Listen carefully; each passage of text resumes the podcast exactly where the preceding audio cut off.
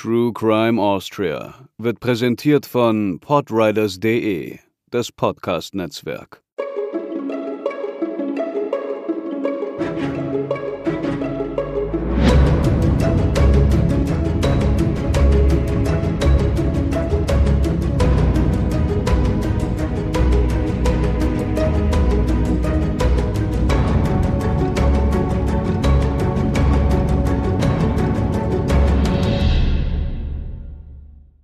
Hallo und herzlich willkommen zur 20. Episode von True Crime Austria.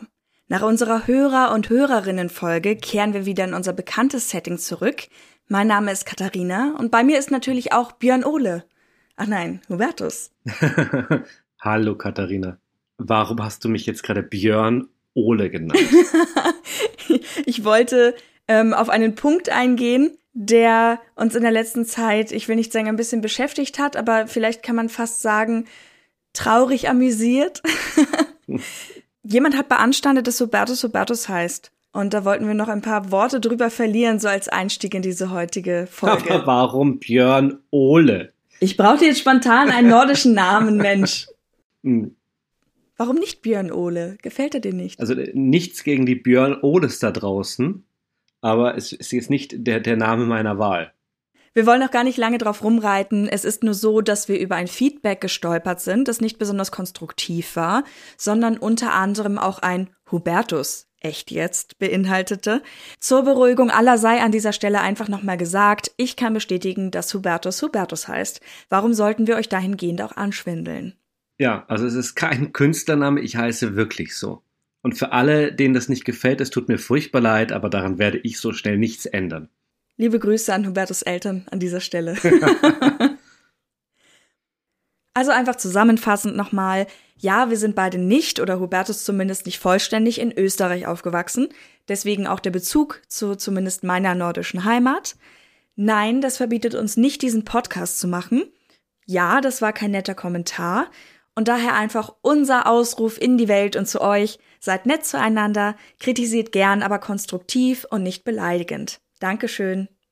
Eine erfreuliche Sache können wir dann aber direkt im Anschluss auch noch kundtun. Wir wurden mit einigen anderen auch für den KAT Podcast Award nominiert. Juhu! Das ist super, da freuen wir uns. Vielen Dank für die Nominierung. Nun aber werden natürlich ihr, die ihr uns alle hört, gefragt, dass ihr fleißig für uns abstimmt, auf dass wir im Voting einen möglichst hohen Platz erreichen. Das wäre natürlich toll und großartig. Dazu müsst ihr nichts weiter tun, als auf die Webseite k.at slash podcast award zu gehen und dort unter eben dem Voting für uns abzustimmen. Das Ganze könnt ihr machen ab dem 4. Oktober, das heißt jetzt am 7., wenn unsere Folge erscheint, läuft das Ganze schon bis zum 26. Oktober. Ihr könnt euch die Finger wund tippen, weil ihr ja pro Tag fünfmal abstimmen dürft. Das Voting funktioniert so, dass ihr unter den zehn Kategorien, die es auf der Webseite der nominierten Podcasts gibt, pro Kategorie einen Podcast auswählt und dann diese zehn Stimmen einmal abschickt. Und idealerweise gebt ihr dann unter der Kategorie Podcast zum Gruseln uns eine Stimme. Das findet ihr natürlich auch in den Show Notes. Vielleicht noch kurz zum Prozedere, dass ihr auch den Hintergrund kennt. Die Abstimmung wird geteilt sein. Es gibt eine Jury, die sich aus Bekanntheiten Österreichs zusammensetzt, kann ich, glaube ich, guten Gewissens sagen. Und die werden ebenfalls ihre Favoriten und Favoritinnen wählen. Und dann gibt es eben zu zwei Dritteln aber auch das Publikum, das mitbestimmen darf. Das heißt, wenn man so will, eure Stimme zählt doppelt.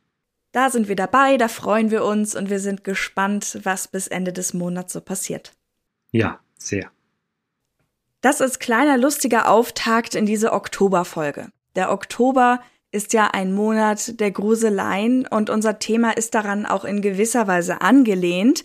Nicht nur, weil die Person, um die es hauptsächlich in dieser Folge geht, als etwas bezeichnet wurde, das man sehr mit dem Monat Oktober verbindet, sondern auch, weil die Sachen, die da passiert sind, tatsächlich als gruselig bezeichnet werden können. Das war jetzt sehr kryptisch. Ich bin gespannt.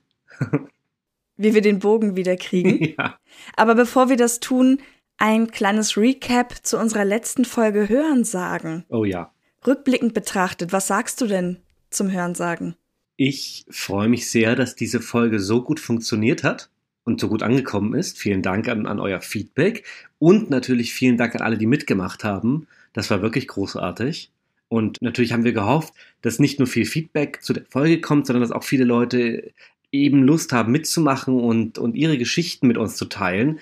Aber dass es so gut geklappt hat, hätte ich mir eigentlich nicht zu träumen gewagt. Das ist ein bisschen pathetisch, aber ich, also war toll. Es war halt einfach mal was anderes, weil wir uns sonst so in große Recherchen stürzen und einfach pro Folge einen großen Fall behandeln.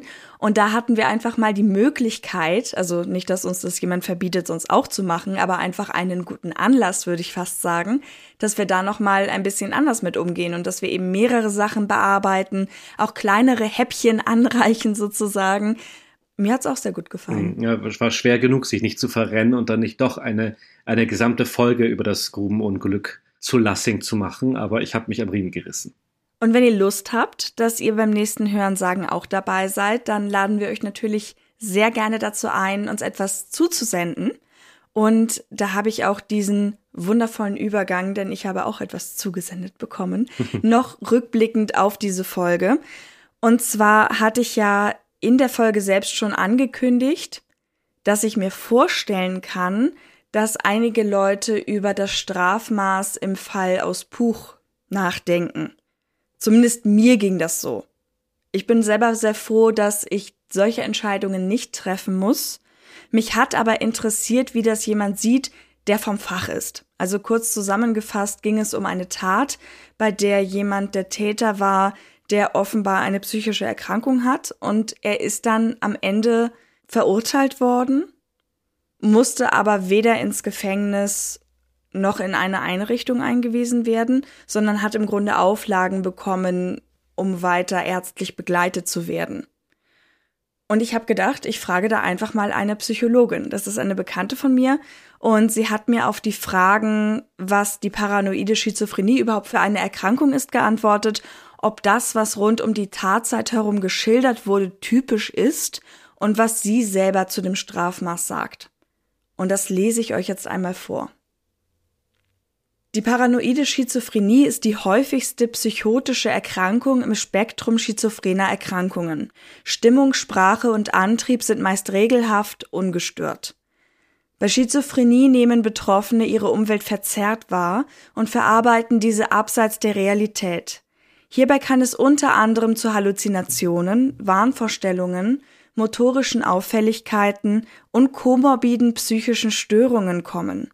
Als Ursache für die Entstehung einer Schizophrenie sind unter anderem genetische Veranlagung, Stress, traumatische Erlebnisse, veränderte Hirnstrukturen und Drogenkonsum zu nennen.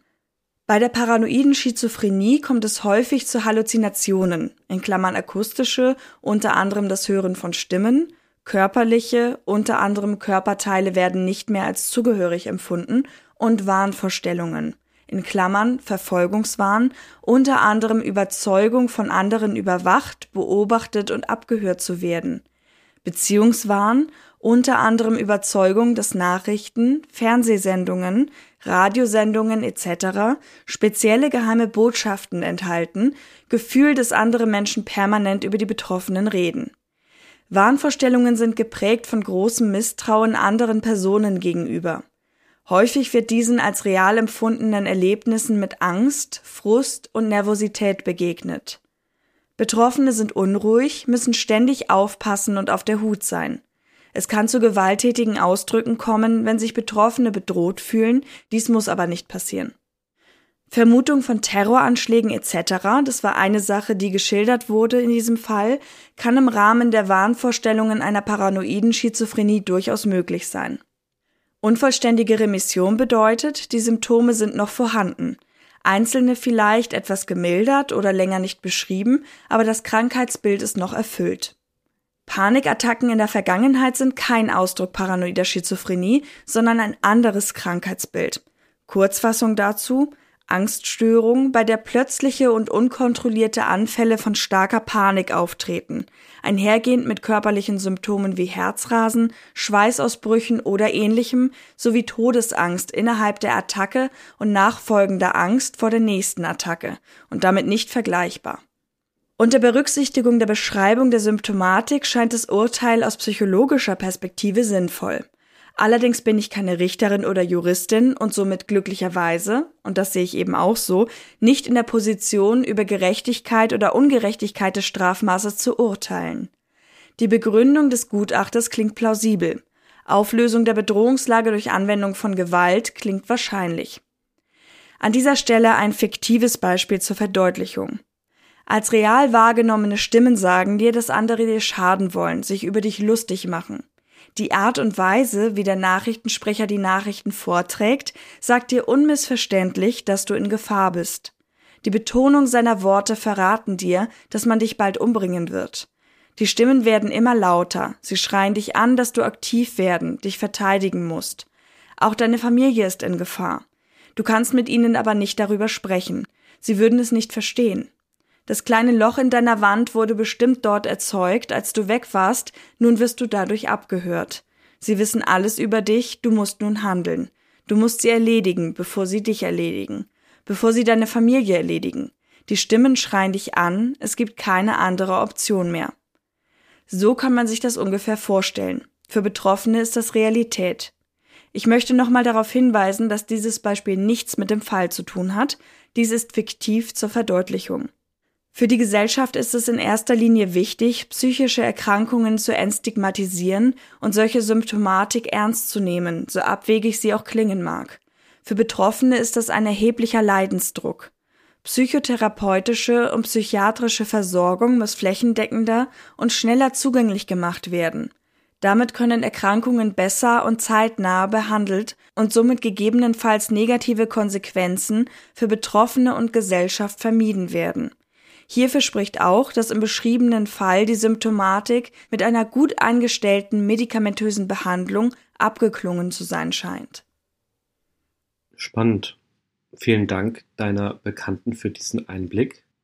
Ja, es ist ja nach wie vor ein Thema, dass man, wenn man körperliches Leiden hat, dann rennen wir alle wie die Irren zum Arzt. Das ist überhaupt kein Thema. Wegen jedem Wehwehchen sind wir in der Apotheke. Aber wenn man psychische Probleme hat, egal welche Ausprägung, dann ist die, die Hürde, sich jemandem zu öffnen oder Hilfe zu suchen, noch viel höher und es ist ein viel größeres Stigmata. Nee, ist überhaupt kein Problem mehr, dass ich sage, mir geht's heute nicht so gut, ich habe Schnupfen. Aber jemand zu sagen, ich bleib heute zu Hause, mir geht's nicht so gut, aus irgendeinem psychischen Grund heraus, das traut man sich oft nicht. Ich habe das Gefühl, es wird schon besser in der Gesellschaft, zum Glück weil ich das selbst auch als sehr wichtig empfinde, dass sich das weiter öffnet und man auch einfach offener darüber sprechen kann und das auch anerkannt wird, dass es sowas auch gibt. Aber trotzdem ist das noch ein langer Weg. Also allein, wenn man sich anschaut, wie wenig Ansprechpersonen es dafür eigentlich gibt und dass es viel besser abgedeckt sein müsste, um das alles aufzufangen. Mhm. Aber da kommen wir natürlich in einen ganz anderen Punkt. Also auch von mir nochmal vielen Dank für deine Einsendung, für die Schilderung. Ich fand das auch sehr spannend und ich freue mich sehr, dass wir das jetzt in dieser Folge nochmal bringen konnten. Es passt auch. Zumindest werden wir einem psychischen Leiden ja auch in dieser Folge begegnen, wenn ich das schon mal vorwegnehmen darf. Ja, es passt tatsächlich gar nicht so schlecht. Ja. Auch wenn ich es eben ja schon angeteased habe, kommt natürlich auch wie immer der kleine Hinleitungssatz, damit Hubertus uns wieder auf eine kleine Zeitreise mitnehmen kann. Es geht heute um eine Frau namens Elisabeth Pleinacher, die eigentlich kein besonders spektakuläres Leben geführt hat, aber leider war ihr tragisches Ende etwas, was uns auf diesen Fall hat stoßen lassen. Wie viele zu ihrer Zeit ist sie der Hexerei beschuldigt worden und ist als einzige Hexe in Wien lebendig auf dem Scheiterhaufen verbrannt worden. Und wie es dazu kam, erzählen wir euch in der heutigen Episode. Bevor wir mit dem Fall starten, machen wir erst wieder einen kleinen Ausflug in die Zeit, in der wir uns gleich befinden werden. Diesmal nehmen wir euch mit ins 16. Jahrhundert. Das Leben der Menschen in Europa und natürlich auch darüber hinaus wurde damals von gleich zwei sagen wir mal, epochalen Ereignissen umgewälzt. Das war einmal die Kolonialisierung Amerikas und die Reformation. Es war auch das Jahrhundert, in dem die Habsburger zur mächtigsten europäischen Herrscherdynastie aufstiegen Und zwar, indem es ihnen gelang, die eigentlich auf freien Wahlen basierende Kaiserwürde des Heilig Römischen Reichs deutscher Nation zu einer quasi Erbmonarchie umzugestalten. Das etablierte ihre Machtbasis nicht nur in den österreichischen Lehen, die sie ja direkt regierten, sondern auch darüber hinaus in vielen der übrigen Teilstaaten des Reichs. Und durch Allianzen und, wie wir das in Österreich ja alle kennen, Heirat schließlich als Herrscher über die spanische Krone mit all ihren Besitzungen, vor allem in der sogenannten Neuen Welt Amerika. Das Leben der Menschen damals war stark von dem jeweiligen Stand geprägt, in den man hineingeboren wurde. Er bestimmte über Aufstiegsmöglichkeiten, die eigene Berufswahl oder auch die Wahl des Ehepartners. Mit Ausnahme der Kleriker natürlich, also einer Laufbahn als Geistlicher, da waren ja Standesgrenzen etwas durchlässiger. Der Großteil der Bevölkerung Österreichs waren Bauern, Tagelöhne und Knechte. Ihr Leben war trotz der aufkommenden Reformation bestimmt von den Predigten der Kirche und ihrer Lehnsherren. So auch das unserer Protagonistin. Elisabeth, auch Elsa oder Els genannt, wurde 1513 in Pilamund bei Melk mit dem Namen Holzgassner geboren. Sie hatte wohl mehrere Geschwister, mehr als dass einer der Brüder Vitus hieß und Schiffmann wurde, ist aber nicht bekannt. Ihre Eltern betrieben eine Herrschaftsmühle an der Pilach für das Kloster Melk, an der rechten Seite des Flusses Pila gelegen. Gemeint ist damit wohl, dass die Mühle dem Kloster gehörte und die Familie Holzgassner sie stellvertretend betreiben durfte. Obwohl der Beruf des Müllers ziemlich wichtig für die Versorgung der Menschen war, standen entsprechende Personen während des Mittelalters und auch noch in der frühen Neuzeit am Rande der Gesellschaft. Man assoziierte mit den Müllern oftmals Unehrlichkeit, also sowas wie das falsche Abwägen des Korns oder des Mehls, Außerdem galten Mühlen aufgrund ihrer meist abgeschiedenen Lage als zwielichtig und als Treffpunkt für allerlei Gesindel oder für Prostitution. Und das fanden wir interessant bei der Recherche und dachten dabei gleich an die Geschichte von Krabbert, die viele von euch bestimmt auch kennen, und in der sind ja auch eine Mühle und ihr finsterer Besitzer der Kern der Erzählung. Die Müller und ihre Familienmitglieder wurden nicht selten als unrein gemieden. Das war ein Schicksal, das sie zum Beispiel mit anderen Berufsständen wie den Scharfrichtern teilten. Söhne und Töchter heirateten so häufig Partner, deren Väter ebenfalls Müller waren oder andere unehrenhafte Berufe ausübten. Ob es Elisabeth und ihrer Familie ähnlich ging und sie von den Menschen gemieden wurden, können wir heute nicht mehr rekonstruieren. Was wir aber wissen ist, dass noch ein weiteres Ereignis ihr Leben bestimmte. Sie wurde früh schwanger, vermutlich von einem Gehilfen ihres Vaters. Das uneheliche Kind verstarb jedoch kurz nach der Geburt. Einige Zeit später heiratete sie einen Müller namens Paumgartner. Nachdem dieser gestorben war, ging sie eine zweite Ehe ein, aus der auch ihre zwei Kinder stammten, Sohn Achatius und Tochter Margaret. Achatius wurde ebenfalls Müller, um den Beruf in der Familie weiterzuführen. Doch auch der zweite Ehemann starb und Elisabeth heiratete ein drittes Mal. Aus dieser Ehe nahm sie den Namen Pleinacher mit, unter dem wir sie kennen. Der dritte Gatte bewirtschaftete einen herrschaftlichen Hof, gelegen in der Nähe von St. Pölten.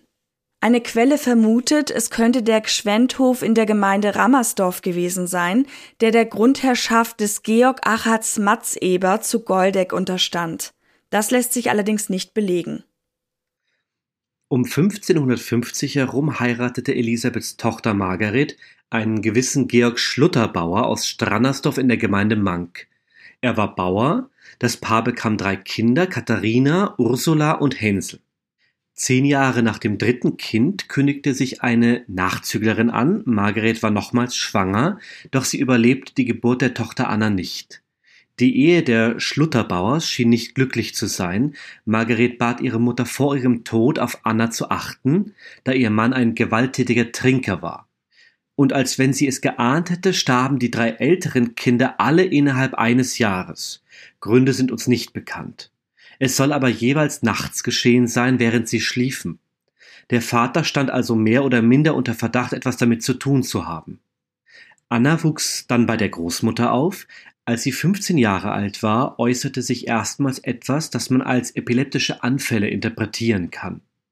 Da man damals die medizinischen Ursachen noch nicht kannte, deutete man derartige gesundheitliche Beeinträchtigung oft als Besessenheit des Teufels.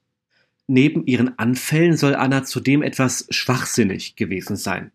Das machte sie bzw. die sie umsorgende Großmutter zu einem leichten Ziel. Anna stand unter Beobachtung. In St. Pölten und Mariazell versuchte man mehrfach sie zu exorzieren, ihr also von einem kirchlich bestellten Geistlichen die Besessenheit austreiben zu lassen. Im Frühjahr 1883 wurde sie nach Wien gebracht. Aus den zeitgenössischen Prozessakten aus Wien ist uns ihr Alter mit 16 Jahren überliefert.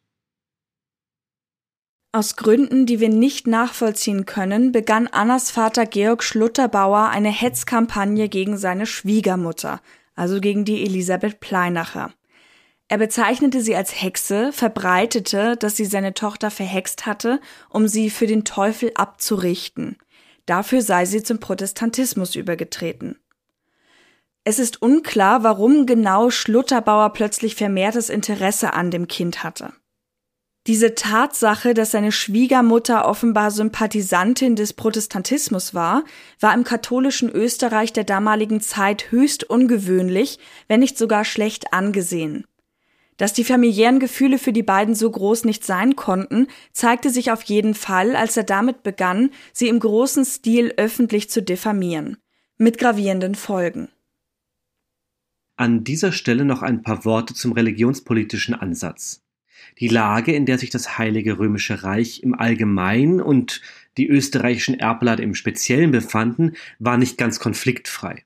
Im Zuge der Reformation wurden Ober- und Niederösterreich, die Steiermark wie auch die damaligen habsburgischen Erbländer Böhmen, Mähren und Ungarn protestantisch. Diese Periode dauerte etwa 100 Jahre lang, von ungefähr 1525 bis 1625. Zur Einordnung: 1521 fand der berühmte Wormser Reichstag statt, auf dem Martin Luther seine Thesen verteidigte. Davon ausgehend breitete sich die Reformation in Europa aus, Luther wirkte noch bis zu seinem Tode 1546. Elisabeth Pleinacher war also eine Zeitgenossin Luthers. Seine Schriften kursierten durch den aufkommenden Buchdruck schnell unter der Bevölkerung, die lutherischen Strömungen verurteilten katholische Riten, wie etwa die Heiligen- und Marienverehrung oder Fronleichnamsprozessionen. Erst um 1580 gelangten die österreichischen Lande nach und nach wieder unter die Kontrolle der Gegenreformation, also den Einfluss der katholischen Kirche.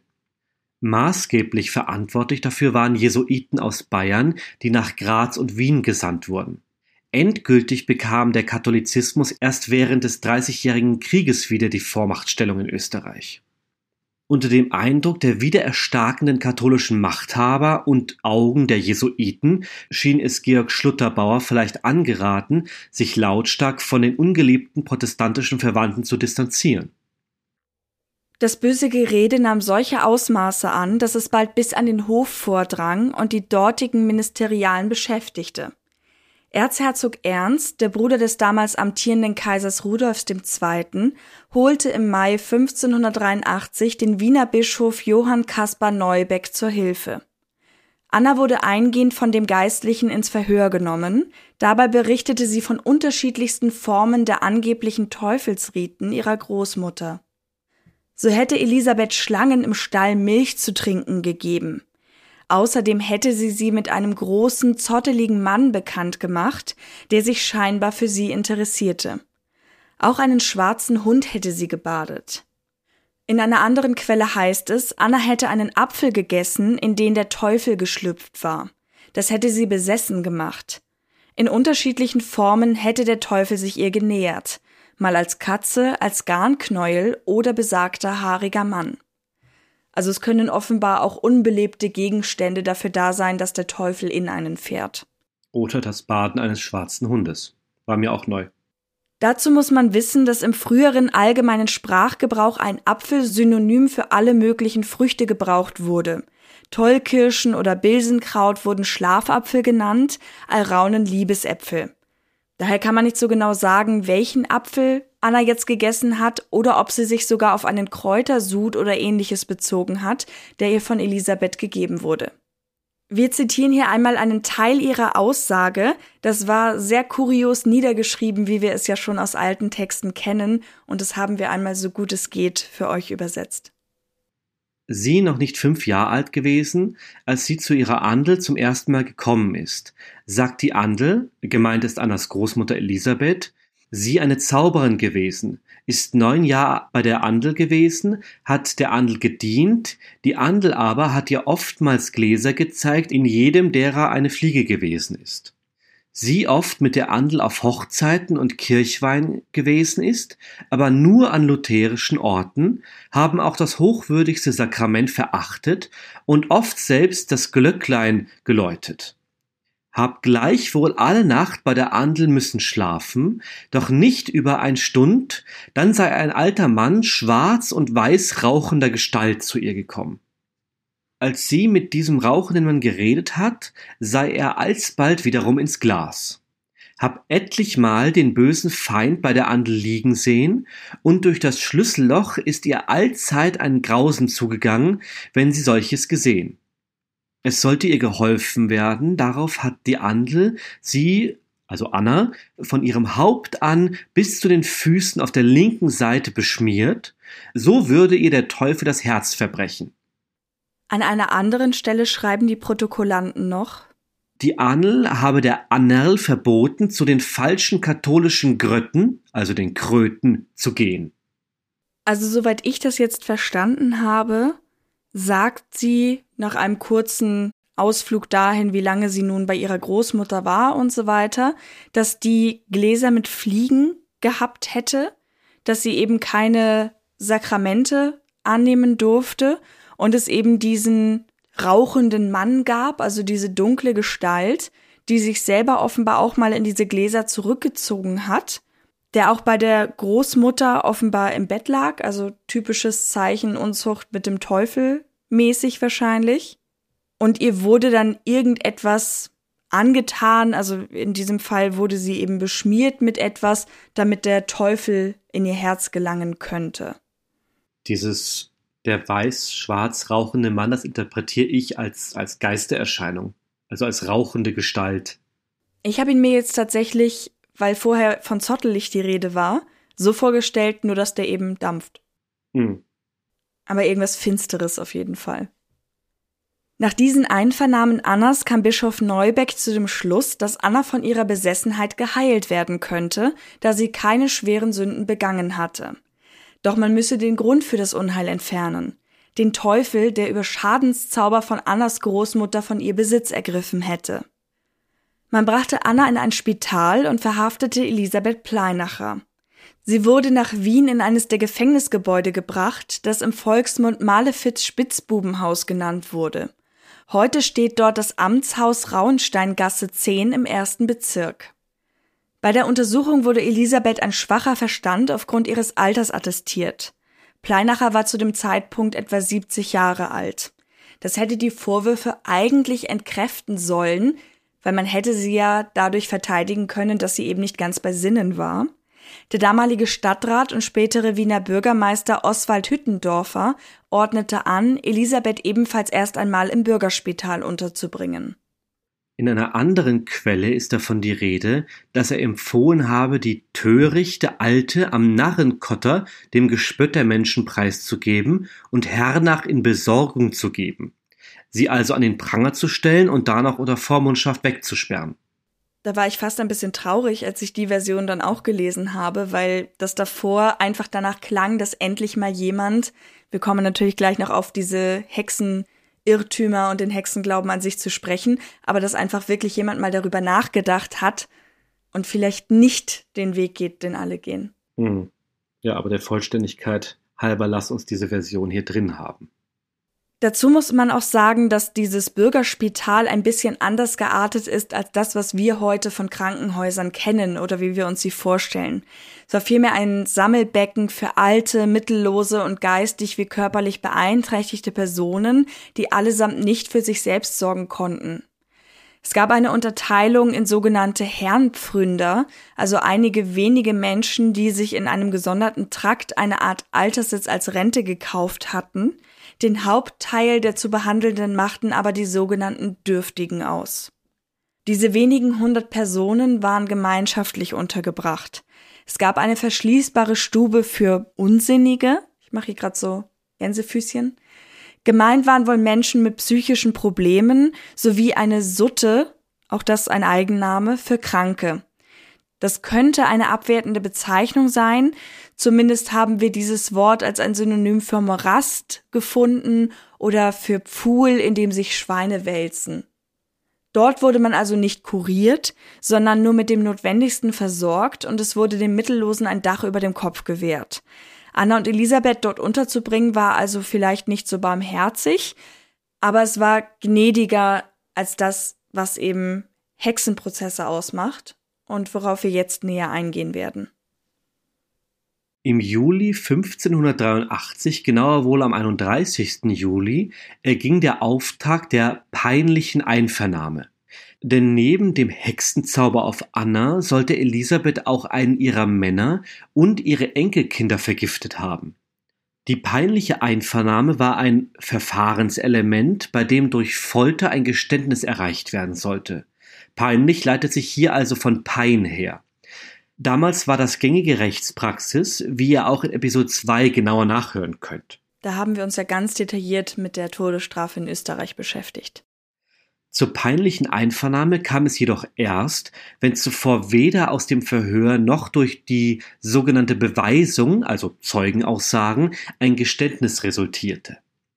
Außerdem musste dringender Tatverdacht vorliegen. Prinzipiell konnte die peinliche Einvernahme demnach nicht willkürlich verhängt werden, sie galt auch nicht für alle Personengruppen. Kinder unter 14 Jahren, schwangere Frauen, Greise, psychisch oder physisch Beeinträchtigte sowie kranke Menschen, die die Folter aller Wahrscheinlichkeit nach nicht überlebt hätten, waren ausgeschlossen. Eigentlich. Denn wie wir schon am Beispiel unserer über 70-jährigen Elisabeth Pleinacher sehen, wurden diese Bestimmungen nicht wirklich eingehalten. Inzwischen war auch eine weit gefasste Anklage formuliert worden. Elisabeth wurde, wie bereits erwähnt, vorgeworfen, ihre Enkelin durch Zauber geschädigt und ihren Mann sowie auch ihre drei verstorbenen Enkel vergiftet zu haben. In einer anderen Quelle kamen noch zusätzliche Punkte wie Beleidigung des Schöpfers und Vergehen gegen die göttliche Majestät von kirchlicher Seite dazu.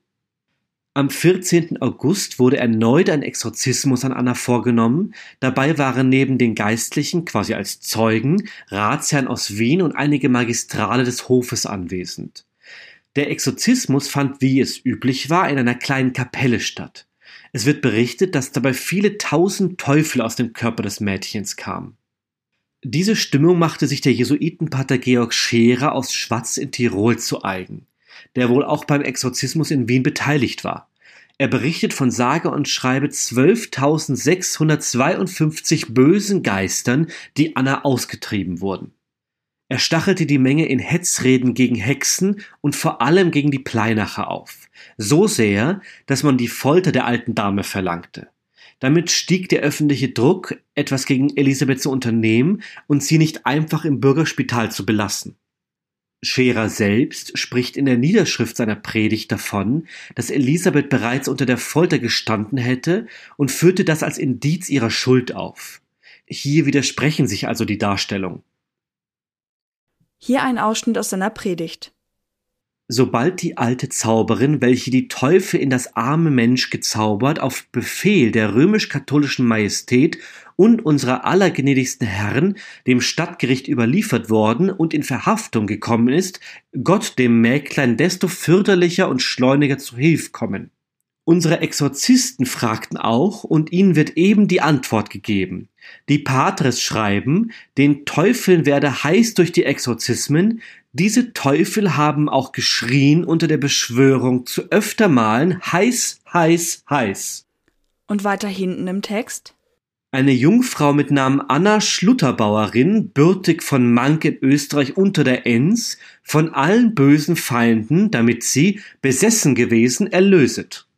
Dieser Jammer alle miteinander mit und durch Zaubern und schwarze Kunst angericht und gestiftet worden, nämlich durch eine alte unflätige Zauberin und Wettermacherin, dieses Mägdlein Andel oder der Großmutter mit Namen Elsa Pleinacherin, die sich unterstanden, dies ihr eigen Fleisch und Blut, ihr Kindskind, dem Teufel mit Leib und Seele zu verkuppeln und verheiraten. Hat deswegen einen Kreis gemacht, sich samt dem Mägdlein da reingestellt, aus einem Glas ein Fliegen gelassen, die zu einem zotternden Mann geworden, mit einem zerrissen Mäntlein umhüllt.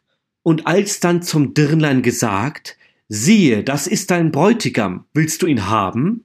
Da dem Dirnlein darüber ein Grauen kam und Nein dazu saget, schilt der Teufel die Alt aus. Warum sie ihm das Mensch zugesagt, wenn es ihn nicht haben wolle? Darauf die Alt geantwortet, es muss dich wohl haben, und angefangen das Kind zu streichen und schlagen, dass es durch den ganzen Leib voller Striem und blauer Fleck worn. Und endlich gedungener und gezwungener Weiß die Andel die Hand geben müssen. So hat die Zauberin dem Dirnlein etliche verzauberte Äpfel zu fressen gegeben, und war der Teufel in dem letzten Apfel, welchen es ungeschält mitsamt dem Teufel hinabschlingen müssen. Über das haben dende der Teufel und die Alt Els die Annam im Kreis angespuckt und angepfürzet durch den ganzen Leib, auch zusammen in ein Kantel gepfürzet.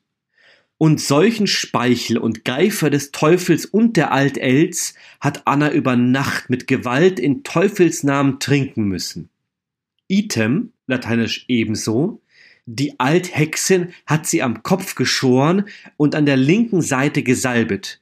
Weiß nit mit was Schmalz im Namen aller Teufel neben anderen mehr zaubern, die sie am armen Dirndlein verbracht darauf alsbald sich die Teufel in ihr gerührt und getummelt haben, das Mensch gewürget, gestoßen, geworfen und in viel Weg seltsam in das zweite Jahr gemartert. Das heißt, der Herr Scherer hat eigentlich das aufgenommen, was die Anna selber ausgesagt hat, oder? Vermeintlich ausgesagt hat. Was man überliefert, was Anna genau. ausgesagt hat bei den Exorzismen. Beziehungsweise bei der, vielleicht nicht direkt beim Exorzismus, sondern bei der Einvernahme durch den Geistlichen. Und hat das halt ausgeschmückt. Das heißt, seinem Publikum wird hier als Ursache für die vermutlich epileptischen Anfälle von Anna eben das Tun der Großmutter präsentiert. Elisabeth wurde dann ebenfalls um den 13. 14. August herum der Folter übergeben und dreimal peinlich einvernommen. Anwesend waren dabei wieder einige namhafte Herren, zum einen wieder der Wiener Bischof Johann Neubeck, dann wären da noch der Rektor der Jesuiten, ein gewisser Doktor der Gottesgelehrtheit, der Dompropst von St. Stephan, der Domsekretär und dazu noch ein Doktor der Rechte. Also verschiedene Bereiche, die da zusammenkommen, um keine Ahnung, was sie dabei tun bei einer Folter. Also der Doktor der Rechte will mir noch in den Sinn, aber die anderen sind wahrscheinlich nicht geistlicher Beistand gewesen. Nein, so wie ich das verstehe, sind das, ist das die Gegenseite, also das, was heute die Staatsanwaltschaft wäre und die Ankläger. Wir werden jetzt näher beschreiben, was während dieser Folter passiert ist, auch anhand von Scherers Bericht. Daher an dieser Stelle einmal Achtung, falls ihr lieber ein paar Minuten vorspringen mögt, weil es durchaus etwas explizit werden kann. Es begann mit dem Aufhängen an den auf den Rücken zusammengebundenen Händen. Damit sie dabei nicht in Ohnmacht fiel oder vor Erschöpfung wegdämmerte, hielt man sie mit Schlägen und Stichen wach. Dann gab es eine Pause, in der man Elisabeth schlafen ließ. Dabei ging es weniger darum, dass sie sich ausruhen konnte, als vielmehr darum, dass sie bei der folgenden Tortur nicht gleich wieder das Bewusstsein verlieren sollte. Immerhin wollte man ja das Geständnis von ihr erwirken. Im nächsten Schritt beschwerte man Elisabeths Füße mit Steinen. Dies geschah so lange, bis ihre Schultergelenke nachgaben und sich unter dem Gewicht ausrenkten. Im dritten Teil der Folter wurde Elisabeth auf Leiterkonstruktionen gespannt. Nach einigen Quellen legte man ihr auch Daumenschrauben an und malträtierte ihre Beine mit Stockhieben derart, dass sie nicht mehr laufen konnte. Dieses gestaffelte Vorgehen entsprach damals der gängigen Praxis denn die peinliche Einvernahme war als Durchhaltetest konzipiert. Wer nach dreimaliger Folter noch nicht gestanden hatte, der war so glaubens- bzw. willensstark, dass er nur unschuldig sein konnte. Die Logik schließt sich, wenn man weitergeht und sagt, wer kein Geständnis ablegte, konnte auch nicht verurteilt werden. Folglich musste man diese Person dann auf freien Fuß setzen. Das war zumindest die Vorstellung der damaligen Rechtsprechung, weil uns natürlich allen klar ist, dass dieses System nicht besonders stichhaltig ist. Denn wer ein Geständnis erzwingen wollte, konnte diese definierten dreimal natürlich auch ausdehnen, bis es eben doch zu einem Geständnis kam. Und auf der anderen Seite muss man natürlich auch sagen, diese ganze Folter auszuhalten hat natürlich auch ihren Preis. Es gibt viele Leute, die darunter auch gestorben sind, weil diese Methoden eben so brutal waren. Elisabeth auf jeden Fall gestand schließlich unter dem Druck der Folter Unzucht mit dem Teufel. Für Geld hätte sie sich ihm verschrieben und außerdem die Seele der eigenen Enkelin verkauft. Wir müssen nur überlegen, oder ich rufe mir gerade selber nochmal in Erinnerung, die Frau war 70 Jahre alt, als man das mit ihr veranstaltet hat. Das ist in, in keiner Lebensspanne witzig, aber in dem Alter ist das natürlich nochmal was ganz anderes, nehme ich an. Gesundheitlich auf jeden Fall, mal Grund heraus. Mhm. Sie gestand außerdem auch Hexenflüge auf den Ötscher, einen Berg in Niederösterreich. Außerdem habe sie eine außereheliche Frühgeburt Annas als Ritualopfer zum Wettermachen eingesetzt. Das neugeborene Kind hätte sie auf Befehl des Teufels ungetauft ertränkt, dann habe sie mit ihrem eigenen Messer die zwei Händ, Häuptel, Herzel und ein Teil der Lungen herausgeschnitten. Danach in Gegenwart des Satans das alles in den Bach geworfen, das andere habe sie tags darauf gesammelt und in einem Kreis aus Holz in einem Kessel gesotten, wobei der Teufel zugesehen, und aus dem Kessel sei ein böses Wetter aufgestiegen, dass es zu schauern begonnen und des Nachbars Hafer erschlagen habe. Interessanterweise wurde in der Prozessakte der Begriff Hexe nicht verwendet, stattdessen sprach man von einer Malefika, einem alten Weib oder einer alten Zauberin. Ein Auszug aus der Anklage liest sich so dass die Malefica und Incantatrix, also die Zauberin, Elsa genannt, Puellae Avia, das arme Mensch verzaubert und mit der erschrocklichen, greulichen Obsessione Dämonum verderbt hat. Nach diesem Geständnis wurde sie zum Tode verurteilt. Die Täterin solle an die gewohnliche Richtstatt auf die ganz weit geschlapft, folgendes da selbst lebendig mit dem Feuer zu Pulver gebrannt werden. So heißt es im Richtspruch. Am 27. September 1583 wurde Elisabeth auf ein Brett gebunden und von einem Pferd zur Richtstätte auf die Gänseweide gezogen. Dramatischer heißt es in anderen Schriften, sie wurde an einen Pferdeschweif gebunden.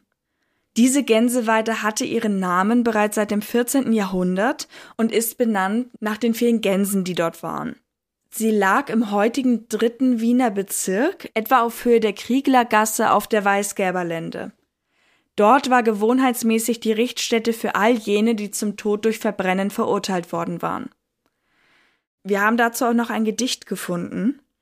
Auf dieser Weide, einst für dumme Gänse, fand das Verbrechen oft sein Grab, es mähte dort Freund Hein mit seiner Sense so manches giftges Unkraut ab. Zur Prunkterrasse ward eine Gänseweide auf einmal metamorphisiert, doch kommt noch statt in Federn, nun in Seide manch Gänschen einherspaziert. Freund Hein ist übrigens der Tod, was bei der Sense wahrscheinlich klar war, aber vielleicht haben einige diesen Begriff noch nicht für ihn gehört. Und ich gehe davon aus, dass dieses giftge Unkraut tatsächlich die Verbrecher selbst sein sollen, die da zu Tode gekommen sind. Mhm. Eine Metapher. 1421 wurden dort während der großen Judenverfolgung zahlreiche Menschen jüdischen Glaubens verbrannt.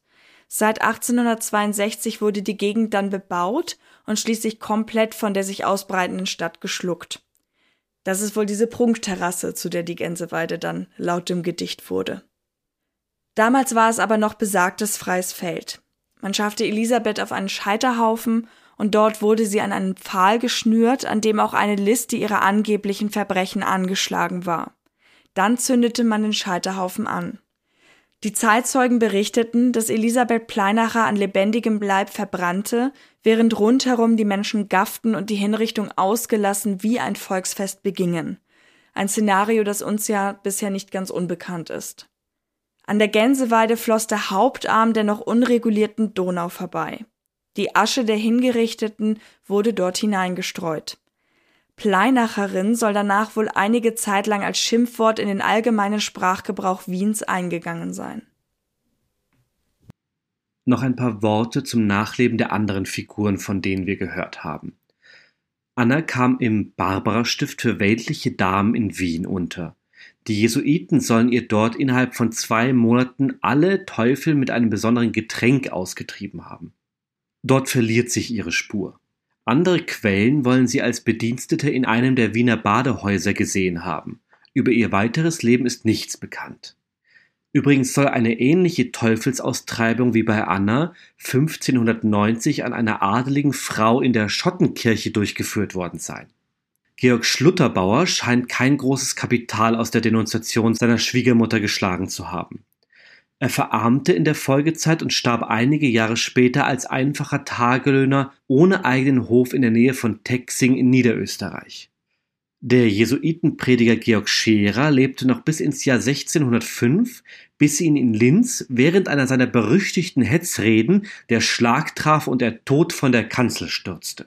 So erzählt man sich. Ich glaube, da muss man kein schlechtes Gewissen haben, wenn man da an Karma glaubt. Ja. Wobei man vielleicht nicht vergessen sollte, ohne dass ich jetzt jemanden in Schutz nehmen möchte, dass die ja auch alle Kinder ihrer Zeit waren. Böse Kinder. Natürlich hat es auch noch andere Hexenprozesse in Wien gegeben. Der Fall von Elisabeth Pleinachers Hinrichtung ist aber der einzige, bei dem eine der Hexerei Beschuldigte lebendig verbrannt wurde. Das mutet im ersten Moment historisch betrachtet seltsam an, weil das Verbrennen gegenüber Ketzern und Ungläubigen oft angewandt wurde und das ja auch einfach ein, ich will gar nicht sagen Symbol, das liegt mir nur so auf der Zunge, also einfach ein Vorgehen ist, das man sofort damit verbindet. In allen anderen Teilen des römisch-deutschen Reiches wurde das Hexenbrennen ausführlicher praktiziert. In Österreich selbst kam es nur unter der Regentschaft von Rudolf II. zu solcherlei Bestrafung. Andere Herrscher waren sogar entschieden dagegen, so etwa Erzherzog Sigismund, der scherzte, wenn die alten Weiber Unwetter machen könnten, sollte man sie lieber mit Blitz und Donner gegen die Feinde aussenden, anstatt sie zu verbrennen. Das finde ich super, das finde ich sehr pragmatisch. Obwohl es daraufhin nahe liegt, dass es noch weitere Fälle gab, ist der von Pleinacher als einziger belegt. Andere Anklagen gab es natürlich trotzdem. So sah sich etwa 1601 eine Frau dem Gericht gegenüber. Sie kam jedoch noch vor der eigentlichen Urteilsverstreckung durch die Folgen der Foltertortur ums Leben. Man verbrannte ihre sterblichen Überreste vorsorglich auf einem Scheiterhaufen, aber im Unterschied zur Pleinacher eben als sie schon nicht mehr am Leben war. Nur zwei Jahre später kam es erneut zu einem Hexenprozess. In diesem Fall entzog sich die Beschuldigte der peinlichen Einvernahme durch Selbstmord. Sie sprang in den Brunnen des Schergenhauses, wo man sie festgesetzt hatte, und kam so ums Leben. Auch ihrer Leiche wurde kein friedliches Begräbnis gewährt, man nähte sie in einen Sack und warf sie von der Befestigungsanlage an der Donau in den Fluss. Um an Elisabeth Pleinacher und ihr Schicksal zu erinnern, gibt es in Wien heute die Elsa Pleinacher Gasse im 22. Bezirk. Soweit zu unserem heutigen Fall. Wir haben aber noch ein paar Informationen zu Hexenprozessen allgemein für euch zusammengetragen, unter anderem auch aus dem Mittelalterlichen Museum in Rothenburg, das wir vor einiger Zeit besucht haben. Lasst uns vorab noch einmal auf die Rechtslage eingehen, die diesem Fall zugrunde lag. Die damals gültige Gesetzessammlung war die Constitutio Criminalis Carolina, die peinliche Halsgerichtsordnung. Sie wurde am 17. Juli 1532 von Kaiser Karl V. zum Reichsgesetz erhoben. Dieser Rechtekatalog ist so etwas wie das erste allgemeine deutschsprachige Strafgesetzbuch. In 219 Artikeln widmete man sich auch Hexerei und Zauberei und wendete dabei Strafen wie Verstümmelung oder Verbrennung an. Aus heutiger Sicht enthält diese Heilsgerichtsordnung bereits viele Rechtsbegriffe, die uns heute noch bekannt sind, aber auch etliche Passagen und Ansichten, die man in einer modernen Rechtsprechung nicht mehr nachvollziehen kann.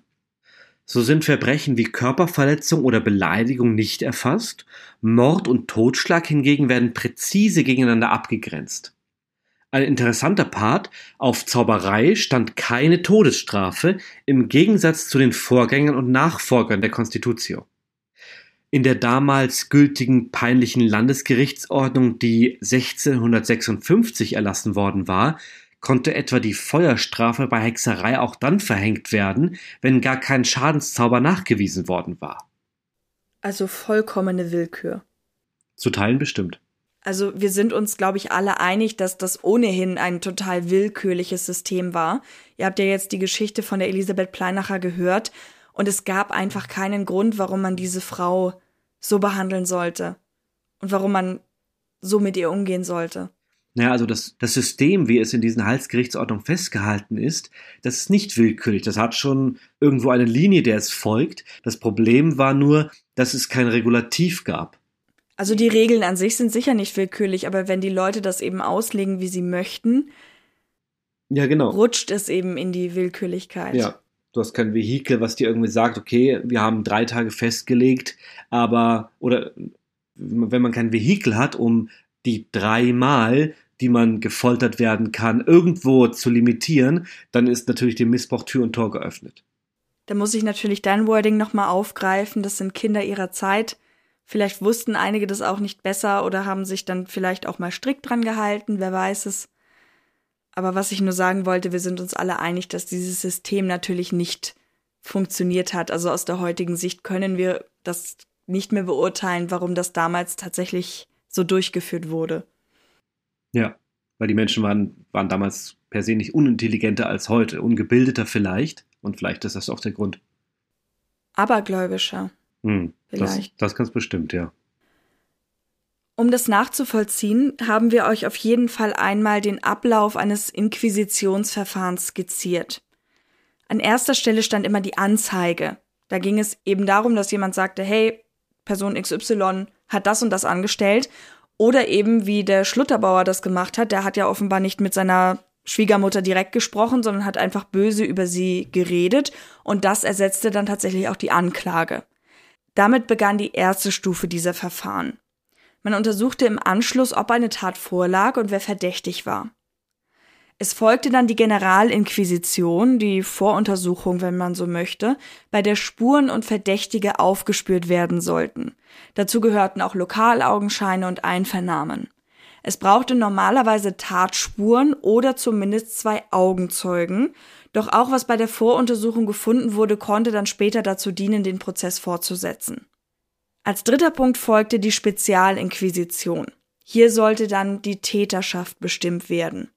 Die Angeklagten wurden mit dem Vorwurf konfrontiert und dieser Schritt beinhaltete die Verhaftung, Verhör und gegebenenfalls Folter. Es sollte zu einem Geständnis kommen. Wenn man das nicht erreichen konnte, war die Folter das Mittel der Wahl. Verurteilungsvoraussetzungen waren, wie gesagt, zwei Zeugen oder das Geständnis und das wollte man um jeden Preis erlangen. Ob überhaupt Folter eingesetzt werden durfte, was alles dabei angewendet werden konnte und in welcher Intensität, bestimmte ein Richter auf Basis der vorliegenden Informationen. Sein Zwischenurteil hieß Torturinterlokut. Der letzte Schritt war dann das Ende des Verfahrens. Wer trotz Folter dem Geständnis widerstand, galt als unschuldig. Wer gestand, musste das Gesagte später noch einmal aus freien Stücken wiederholen. Die praktische Umsetzung war aber eben nicht so, wie man sich das vielleicht gewünscht hätte.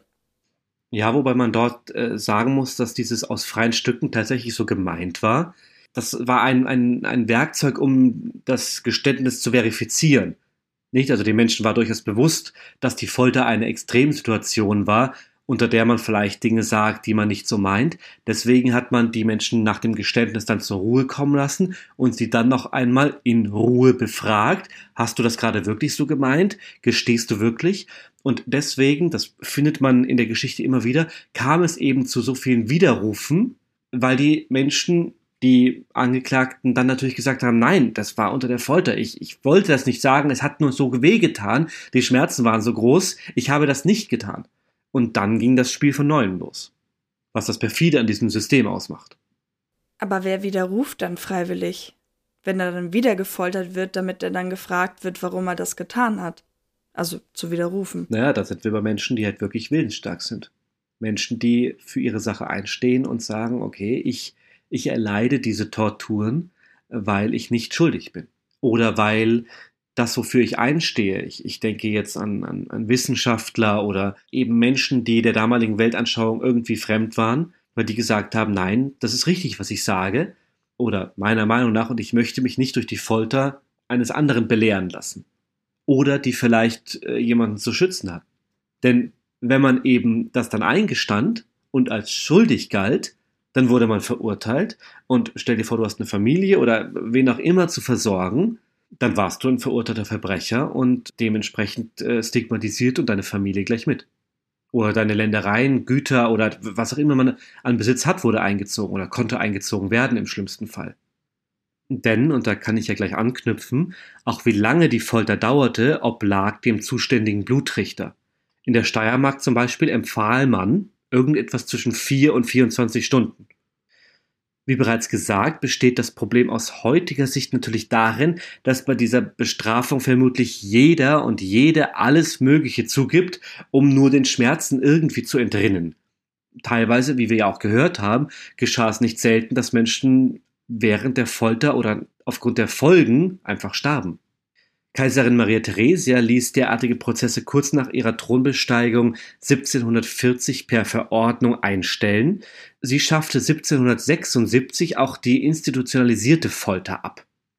Kaiser Joseph II., ihr Sohn, ließ 1787 die Delikte Hexerei aus dem Strafrecht eliminieren mit seinem im April 1787 für die habsburgischen Erblande eingeführtes Allgemeine Gesetzbuch über Verbrechen und derselben Bestrafung wurde auch die Todesstrafe abgeschafft, außer im standrechtlichen Verfahren.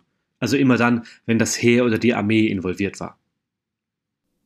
Eine Grundfrage, die sich bei diesem Thema stellt, ist ja, warum sollen Hexen eigentlich so bösartig sein?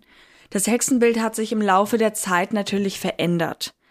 Was auffällt ist, dass es teilweise eine große Diskrepanz zwischen Darstellungen gibt, wenn wir auf der einen Seite mal die Folter hernehmen, die eben teilweise natürlich recht explizit dargestellt war, aber trotzdem immer irgendwie nüchtern gehalten ist, und im Gegensatz dazu die Hexenbilder, die von Künstlern oft nackt und sinnlich dargestellt wurden. Das stilisierte Bild der Hexen entwickelte sich aus der Bildhaftigkeit des Hexentraktats, das den Namen trägt De Lamiis et Phytonicis Mulieribus aus dem Jahr 1489.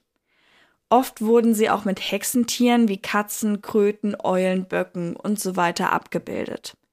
Was mitschwingt, ist dabei ganz offensichtlich eine Dämonisierung des Weiblichen, die auch schon in der Kunst des 16. bis 18. Jahrhunderts erkennbar war. Die Sinnlichkeit, die dargestellt wird, wenn die Frauen eben nackt zu sehen sind, ist zwar anziehend, aber natürlich zugleich auch bedrohlich, eben durch diese Anziehung. Was übrigens nicht heißt, dass nicht auch Männer der Hexerei beschuldigt werden konnten. Auch in geschriebener Form haben Hexen einen gewissen Ruf. Am geläufigsten sind Märchen wie Hänsel und Gretel, in denen die Hexe durchweg böse ist und die Kinder fressen möchte. Das spiegelt das Bild wider, das in zum Beispiel deutschen Volksmärchen fast ausschließlich vorkommt. Die Hexen sind die Gegenspieler der Helden der Geschichte, oft hässlich, gemein, böse. Und ja auch, zumindest wenn ich mich nicht falsch erinnere, immer so abgrundtief böse, dass es keine Chance gibt, dass sie irgendwie geläutert werden. Sondern sie müssen, sie sind immer, sie, sie sterben immer am Ende. Vielleicht ist es auch einfach eine Entschuldigung dafür, dass der Held die Hexen tötet. Hm. Sie sind wirklich Personifikationen des puren Bösen in diesen Geschichten. Deswegen ist es schön, dass es heute auch viele positive Beispiele gibt. Ab dem 20. Jahrhundert setzt diese Entwicklung ein. Es gibt Bibi Blocksberg, es gibt die kleine Hexe von Ottfried Preuß, es gibt die Hexe Lakritze und es wird darüber hinaus auch immer mehr und immer öfter auf die echten geschichtlichen Details geschaut. Also eben auch darzustellen, dass Hexen nicht per se böse sind, sondern dass es sich dabei auch manchmal um zum Beispiel heil- und kräuterkundige Frauen handelte, die dann einfach denunziert wurden. Oder eben auch, wie leicht es war, sowas anzustoßen. Dieses Schneeballsystem kann man ja fast sagen. Gerade bei so guten Opfern, wie es eben solche alten Kräuterweiblein waren, die im Zweifel irgendwie am Rande der Gesellschaft leben, niemanden haben, der für ihn eintritt, da ist man natürlich schön dabei, wenn man ein, in Anführungszeichen ein Bauernopfer braucht. Und das hilft natürlich auch, dass man diese Grauen der damaligen Verfolgung besser aufarbeiten kann und besser richtig akkurat darstellen kann.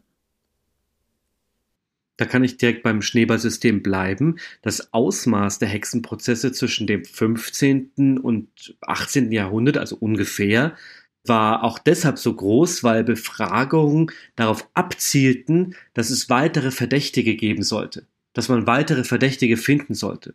Übrigens, und viele von euch werden das mittlerweile gehört haben oder, oder auch einfach wissen, die Hexenverbrennung, die ja immer wieder ins Mittelalter gerückt wird, das ist einfach eine, eine Verdrehung der eigentlichen Tatsachen. Im Mittelalter wurden Hexen nicht verbrannt. Das war alles in der frühen Neuzeit.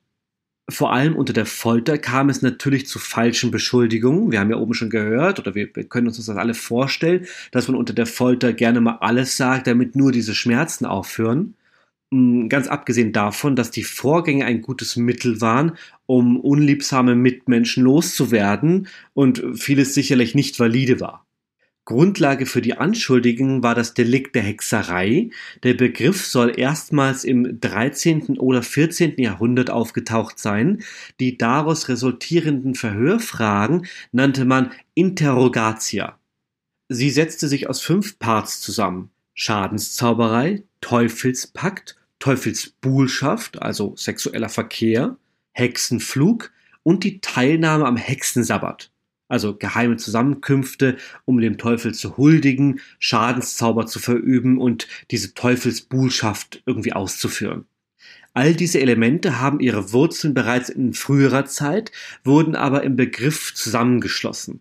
Beispielsweise soll Magie ab der Spätantike dem Aberglauben zugerechnet worden sein und einen Verstoß gegen das erste Gebot darstellen. Du sollst keinen Gott neben mir haben. Und nach diesem System wurde auch der Fall Pleinacher komplett inquisitorisch, kirchlich so aufgebaut, wie es nach dem damaligen Regelwerk, wenn man so will, zu sein hatte. Die Kirche selbst konnte natürlich mit Ölen und Kreuzen etc. Wunder wirken, das wurde als etwas anderes gewertet. Aus dem mittelalterlichen Kriminalmuseum in Rothenburg haben wir bei unserem Besuch auch einen Fragenkatalog mitgenommen, der zeigt, was bei einem solchen Verhör gefragt werden konnte. Und soweit können wir schon vorgreifen. Es macht natürlich deutlich, wie die Menschen in die Ecke gedrängt wurden. Aufgeführt sind in diesem Beispiel aus den Eichstätter Hexenakten von 1612 bis 1636 85 Fragen. Erster Eindruck, das ist ganz schön viel. Vor allem, wenn vermutlich auch noch Nachfragen entstehen. Zuerst waren allgemeine Details zu besprechen. Wer saß dort überhaupt vor den Befragenden? Welchen Standes war er oder sie? Gab es Kinder in der Ehe? Details zu Verwandten und so weiter. Eingestreut wurden da aber auch schon einige Hinweise auf Übernatürliches. Wir nennen da mal ein paar Beispiele. Frage 14.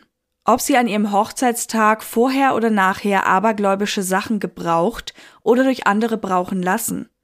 Frage 16 wie sie in währendem Ehestand miteinander gehaust und da sie übel gehaust, was dessen Ursache sei. Dann geht es um Kinder, ob diese noch leben oder nicht, was die Lebenden tun würden und so weiter. Frage 20. Wann die Toten abgeblichen, an welcher Krankheit, ob man ihnen in der Krankheit Mittel gesucht, gebracht oder was es gewesen? Frage 21. Ob ihr Ehegenosse noch am Leben oder gestorben? Wann solches geschehen, an welcher Krankheit, wie lange er gelegen, wie er solche bekommen, was für Mittel gebraucht, wer ihn ausgewartet. Dazu natürlich auch die Frage, ob ihr angezeigte Personen bekannt seien und sie wüsste, dass diese wegen Hexerei hingerichtet worden waren. Das ist quasi der Übergang von Lass uns einfach mal gemütlich miteinander plauschen. Wie sieht's denn in deinem Leben aus? Ja, okay, einige Fragen sind ein bisschen unangenehm, aber übrigens, weißt du eigentlich, dass das eine ganz schön schlimme Sache ist? Also man hat jetzt schon diese Suggestivfragen mit drin. In diesem nächsten Part eröffnete man, dass auch die angeklagte Person verdächtig sei und man Belege dafür hätte. Man solle sich also nicht lange aufhalten, sondern die Wahrheit sagen. Das heißt, jetzt geht es schon sehr explizit um das Delikt. Frage 25. Wie lang es sei, dass Sie in das Laster der Hexerei geraten?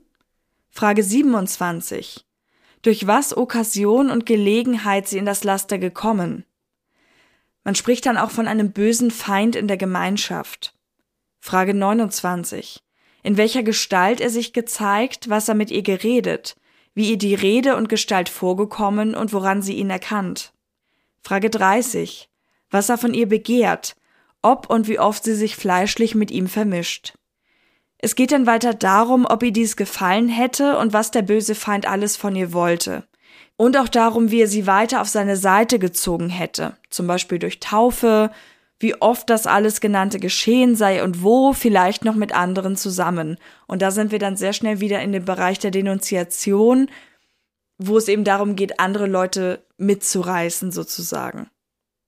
Frage 42 ob sie den bösen Feind angebetet, welcherlei Ehrerbietung sie ihm getan, auf welcher Weise solches geschehen und wer ihr dazu Anweisung gegeben. Es folgten Fragen nach Zusammenkünften und deren Ablauf, was es zu essen und zu trinken gab, ob Spielleute dort waren, böse Geister, in welcher Gestalt alles vonstatten ging und ob sie dort Unzucht getrieben hätten. Frage 55 ob sie nicht Anweisung von dem bösen Geist gehabt, Gott zu lästern, mit welchen Worten, Werken oder Gebärden solches geschehen, für sich selbst oder neben anderen, wer es gewesen, wann und wo geschehen. Auch integriert waren weitere Fragen zu kirchlichen Abläufen. Besuchte die Angeklagte zum Beispiel die Messe, beichtete sie und konnte sie die heiligen Hostien empfangen, schadete sie anderen, wenn ja, kam immer die Frage hinterher, wann, wo und so weiter. Es werden dann diverse Situationen genannt, die man sich als Taten der Hexe vorstellte, wie sie für Schaden wie Unfruchtbarkeit und Tod sorgte, Unruhe stiftete, nachts Menschen erschreckte oder das Wetter beeinflusste. Frage 77 ob die nicht je zu Zeiten solches Laster gereut, sich ihrer Seelen Verderben erinnert, was sie von der ewigen Seligkeit oder Verdammnis gehalten, und was ihr der böse Feind deswegen eingebildet. Frage 78. Ob ihr nicht die täglich mit der gleichen Malefiz-Personen vorgehenden Exempel zu Herzen gegangen, dass sie sich zu bessern vorgesetzt. Warum es nicht geschehen? Das finde ich dann schon sehr implizit. Hm. Und Frage 79 ob sie sich zu Gott bekehren und durch ernstliche Reue ihrer Sünden und Ausstehung wohlverdienter zeitlicher Strafe der ewigen Verdammnis zu entfliehen und die ewige Seligkeit zu erlangen begehre? Zusätzlich gab es dann noch Fragen, die gestellt werden sollten, wenn die Angeklagten ihre Aussagen widerriefen. Dabei wurde natürlich auch wieder auf den bösen Geist hingewiesen und so weiter. Also alles Fragen, die, ich denke jetzt an ein typisches Hollywood-Setting, der Gerichtssaal und dann haben wir einen, einen Prozess und der Staatsanwalt oder der Anwalt der Gegenseite darf jetzt einen Zeugen einvernehmen. Das sind alles Fragen, die ich jemanden stelle, um jemanden aus der Reserve zu locken und ihn in eine Falle zu locken, ihn auf jeden Fall ihm nichts Gutes zu wollen. Das ist keine, finde ich, keine neutrale Fragestellung. Kennt man ja auch aus modernen Prozessen. In Amerika ist das oft ein Thema, dass eben so Suggestivfragen, wie Huberto schon gesagt, gestellt werden, um eben die Leute zu beeinflussen. Es gibt ja sogar auch Dokumentationen darüber, wie das zustande kommt, dass Leute absichtlich was gestehen, wovon sie eigentlich wissen, dass sie es nicht getan haben. Da gibt es dann nicht mal in Anführungszeichen die Folter, also weil das ist ja einfach ein Mittel, damit knackt man, glaube ich, irgendwann jeden. Ja, Folter ist, das ist ja auch bekannt. Folter ist kein Instrument, um die Wahrheit herauszufinden, sondern Folter ist Mittel der Bestrafung. Weil irgendwann wird dir unter der Folter jeder alles sagen, was du von ihm hören willst, nur damit die Schmerzen aufhören. Das ist ganz simpel. Ja, und in diesen Dokus ist dargestellt, dass es das nicht mal braucht, auch wieder in Anführungszeichen, bitte nicht falsch verstehen, dass die Leute dann trotzdem allein durch diese psychische Situation. Durch den Druck, meinst du? Genau einknicken und dann eben was sagen, was überhaupt nicht stimmt. Hm. Ich glaube auch, dass, und das ist ja, sind ja auch Fälle, die uns überliefert sind, dass die Inquisition oder es gab auch Inquisitoren, das war ja als Vehikel jetzt auch nicht angelegt per se, um Hexen zu verbrennen, sondern um Personen zu identifizieren, die der kirchlichen Ordnung zuwiderlaufen. Ich drücke es mal so aus. Und es gab durchaus auch Inquisitoren, die eben, genau wie du es beschreibst, auch damals schon die Folter gar nicht brauchten. Die waren in ihren Fragestellungen so gut, also in diesem Verhören, die der Folter ja vorausgingen, dass sie da schon von den Leuten alles erfahren konnten, was sie nur erfahren wollten. Oder aber, wenn sie sie eben in die eine oder andere Richtung drängen wollten, das auch so geschafft haben. also dieses brutale Instrument Folter, tatsächlich nur das letzte Mittel war. Oder das Mittel für all jene, die sich wirklich nicht anders zu helfen wissen und denken, Menschen so zu etwas bewegen zu müssen. Ein sehr hartes Thema auf jeden Fall. Nicht schön. Aber wie ich finde, wichtig und spannend, weil darauf oder auf diesen, diesen Wertekatalogen ja unsere Gesellschaft aufbaut. Das gehört ja alles zu unserer Historie dazu. Und vor allem auch wichtig im Hinblick auf besagtes Hollywood, weil ja sehr oft, das ist wirklich eine Sache, über die wir, ich will nicht sagen regelmäßig, aber doch oft diskutieren, immer wenn es eben Filme gibt, in denen Hexenwesen eine Rolle spielt und die fangen dann schon an, indem gesagt wird, so und so viele Leute sind im Mittelalter als Hexen verbrannt worden. Und da ist dann die erste Frage immer, warum haben die nicht jemanden geholt, der irgendwie vielleicht einfach mal was nachliest, sondern also ein bisschen da Grundrecherche hätte ja gereicht, ja. Dass dadurch natürlich auch diese Bilder gefestigt werden, die einfach nicht richtig sind, also historisch nicht korrekt sind. Dass alle, die verbrannt wurden, gleich Hexen waren. Mhm. Dass das Abertausende gewesen sein müssen in kürzester Zeit und alle im Mittelalter. Mhm. Da kursieren ja immer wieder Zahlen, die in die 20, 30, 40, 50, 60.000 gehen. Und man kann es einfach schwer so einfassen. Weil die Inquisition ein sehr breites Spektrum an Menschen hatte, die sie verfolgt hat es vermischt sich halt so viel. Und wenn du natürlich sagst, es geht darum, Leute zu identifizieren, die dem Glauben zuwiderlaufen, das ist ja das, was sie eben auch mit dieser Teufelsanbetung zusammenbringen und so. Dass sie sagen, okay, die glauben eigentlich gar nicht richtig an uns oder die können auch die Hostien nicht empfangen und beichten nicht. Das ist ja im Grunde das instrumentalisiert. Hm, ja. Wir kommen jetzt wieder zu unseren Pflichtparts nämlich Social Media und Unterstützer und Unterstützerinnen und anknüpfend an unseren Einstieg heute, Björn Ole. möchte ich gerne noch mal auf iTunes-Bewertungen zu sprechen kommen. Denn das ist etwas, das lassen wir eigentlich immer aus. Und ich muss sagen, mich selber als Podcast-Hörerin stört das eigentlich auch immer, wenn immer gesagt wird, hey, gebt uns einen Daumen nach oben und bewertet uns und so weiter. Aber tatsächlich ist es so, dass uns das helfen kann. Zum Beispiel eben auch in Rankings höher aufzutauchen, im generell das Ranking hoffentlich, wenn ihr uns gerne hört, hochzubringen und so weiter. Deswegen mein seltener Appell an euch, vielleicht, wenn ihr bei uns bei Spotify hört, einen Folgen zu geben, wenn ihr uns bei Apple Podcasts hört, eine Bewertung zu schreiben. Natürlich sehr gerne auch mit einer Begründung, warum ihr uns gerne hört oder auch nicht. ja, das wäre schön. Das würde mich auch sehr freuen. Weil wir nehmen Feedback natürlich immer gerne an. Das könnt ihr uns auch jederzeit über Social Media oder per Mail schreiben. Tut ihr ja auch fleißig. Genau, aber das wäre noch eine weitere Plattform, auf der ihr uns das zukommen lassen könnt. Und das ist auch wieder die perfekte Überleitung, denn auf Social Media findet ihr uns auf folgenden Kanälen als True Crime Austria auf Facebook und Instagram und auf Twitter als True Crime AT. Und die Mailadresse für Fragen, Hinweise, alles Mögliche ist hinweise at truecrimeaustria.at. Und wer noch einen Schritt weiter gehen und uns auch finanziell unterstützen möchte, der kann das sehr gerne mit einem Abo auf Patreon oder Steady tun oder auch durch Einmalgeldsendungen über PayPal. Die ganzen Links findet ihr in den Show Notes und die Unterstützerinnenplattformen auch in der Seitenleiste auf unserer Website. Möchtest du noch was sagen, Björn Ole? Damit nicht echt aufhörst. Eigentlich habe ich mir jetzt vorgenommen, weil irgendwie, es war ja auch, haben wir jetzt zu Beginn gesagt, es war dann irgendwie so ein äh, Moment, aber auf der anderen Seite war es dann auch lustig und ich habe mir schon überlegt, dass es toll wäre, wenn ich Hubertus wirklich in jeder Folge einen neuen nordischen Namen gebe. Mhm. Weil ich meine, es ist kein Geheimnis, also bei mir, ihr hört es eh alle, ja, ich bin Deutsche, ich gebe es offen zu. Aus dem hohen Norden komme ich her, Queen of the North. Ja, ja, ja, ja, ja.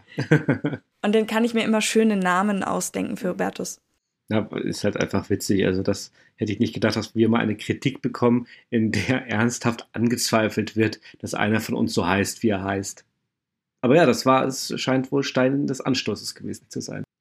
Ich muss sagen, dass ich das Thema heute spannend fand und ich könnte natürlich ewig und drei Tage über diese Zeit und alles drumherum reden und wir haben wieder so viel rausgekürzt aus dieser Folge, was einfach sonst zu massiv geworden wäre. Aber ich glaube doch, dass wir ein gutes Substrat geschaffen haben. Ja, wir wollten euch auch gerne was mitgeben, was dann nochmal ein bisschen Hintergrundwissen dazu ist, also abseits von dem Fall, den wir heute behandelt haben. Das haben wir einmal ans Ende gepackt, damit ihr den Fall trotzdem komprimiert bekommt. Mhm. Gerade bei so Fällen, die so weit zurückliegen, das hatten wir auch schon ein paar Mal, wo man im Grunde vor jedem, vor jedem Satz irgendwie einschränkend sagen muss, das war wohl so oder man sagt, dass es so war, weil einfach sehr wenig aus dieser Zeit überliefert ist. Und wenn, dann nicht unbedingt von den Beschuldigten selber. Trotzdem spannend, dass wir auch von der Gegenseite diese originalen Wortlaute hier hatten. Das mal zu hören, wie das, wie die das formuliert haben. So ist es. Damit entlassen wir euch. Macht's gut und bis bald. Tschüss. Tschüss.